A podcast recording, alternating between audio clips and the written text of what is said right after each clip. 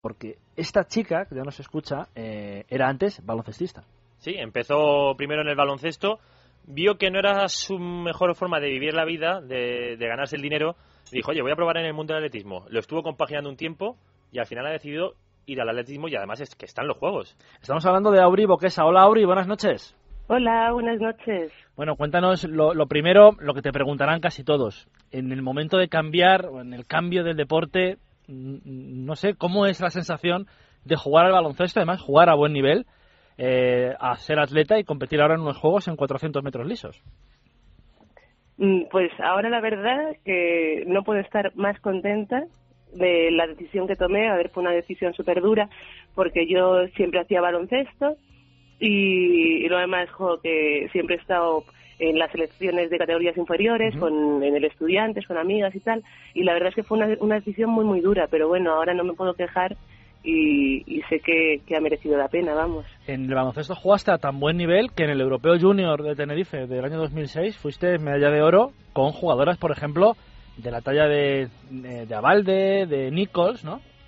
Sí, de Alba Torrent. Alba Torrent. que la verdad es que bueno con, estuve con ellas desde que mm, llegué a la mm, con 12 años o así en la primera concentración ya estaba con ellas. Y sí quedamos campeonas en Tenerife eh, quedamos campeonas también de Europa en 2004 en Italia y luego también bueno quedamos cuartas del mundo que era una, una, una selección de un, un muy muy buen nivel. Yo me, me pregunto, y te pregunto, Auri, si eras buena jugando al baloncesto, ¿por qué te cambias? Bueno, bueno. no, no llegué a dar el, el salto de, de calidad que tenía que haber dado. Estaba un poco estancada y llevaba eso de, desde sub-20, sin que fue la última la última selección que mm, de categorías in- inferiores y la absoluta la tenía súper difícil y como que no terminaba de, de dar el salto. Y nada, tuve la posibilidad de, mm, de hacer atletismo eh, bueno, empecé, hubo varios años que estuve compaginando los dos, pero llegó un momento en que no, no podía seguir compaginando las dos cosas porque le quitaba tiempo a un deporte para hacer el otro y al final pues no mejoras y yo lo que quería era seguir mejorando.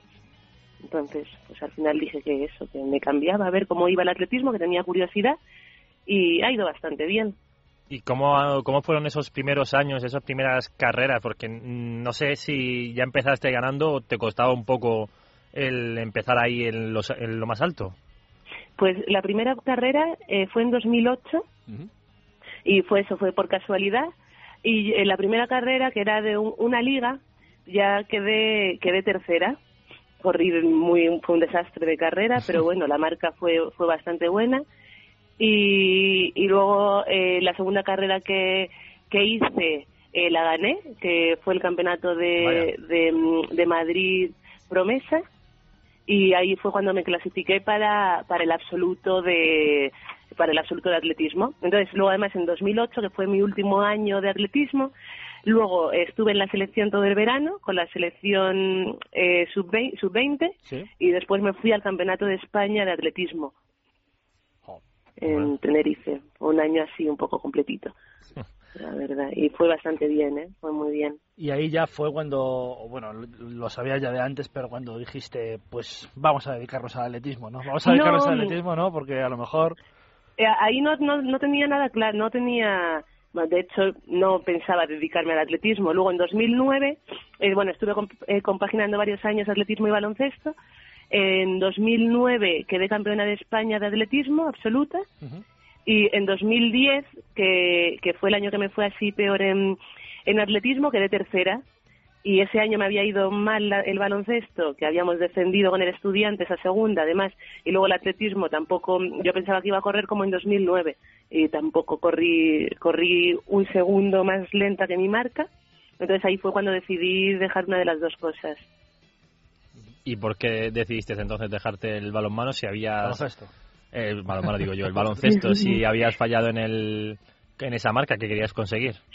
porque la había fallado por no dedicarme eh, de verdad al atletismo. Mm. Claro. Bueno, y ahora, Entonces, ahora que vas al- a los Juegos, ¿cuál es el objetivo de Auri Boquesa en esta prueba de los 400? Disfrutar. Siempre lo digo, es como el objetivo es disfrutar, sobre todo. Luego, a ver, voy a hacer todo lo posible para poder, para poder hacer marca, estar en mis marcas.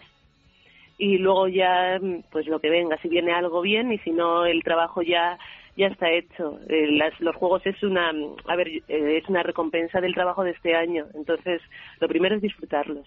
Bueno, antes hemos hablado con Rafa Trujillo, que va a participar en Vela, y que él no va a estar en la ceremonia porque está a 200 kilómetros donde va a competir. Tú todavía no vas a Londres. ¿Cuándo llegáis? Eh, llegamos el 31. también me pierdo la, ceremonia inaugural. ¿No te da un poquito de pena perdértela? Mucha, mucha, un montón. Mucha más que... bueno, me da pena y me da rabia. ¿Y qué te, qué te da más rabia, perderte la ceremonia o llevar el chándal? Oye, tengo las cosas y no... Hay cosas que no son tan feas, ¿eh? No, no, es que yo estoy completamente de acuerdo. Hay cosas que no son tan feas. De... a ver, las que... Desde que empezamos a hablar con, con deportistas, la opinión ha ido mejorando, ¿eh? Sí, ¿no? Porque hemos ido viendo la ropa y somos, bueno, a ver, esto no me lo compraría, pero es ponible, esto también, hay cosas que son muy, muy feas y otras que están bien. Sí. Hombre, los polos, ¿no? El polo mejora un poco la, indumentaria esta de chándal completo, ¿no? sí, sí. El polo mejora. ¿Y, y, hay otras cosas. Hay, hay cosas que son muy, muy feas, en serio.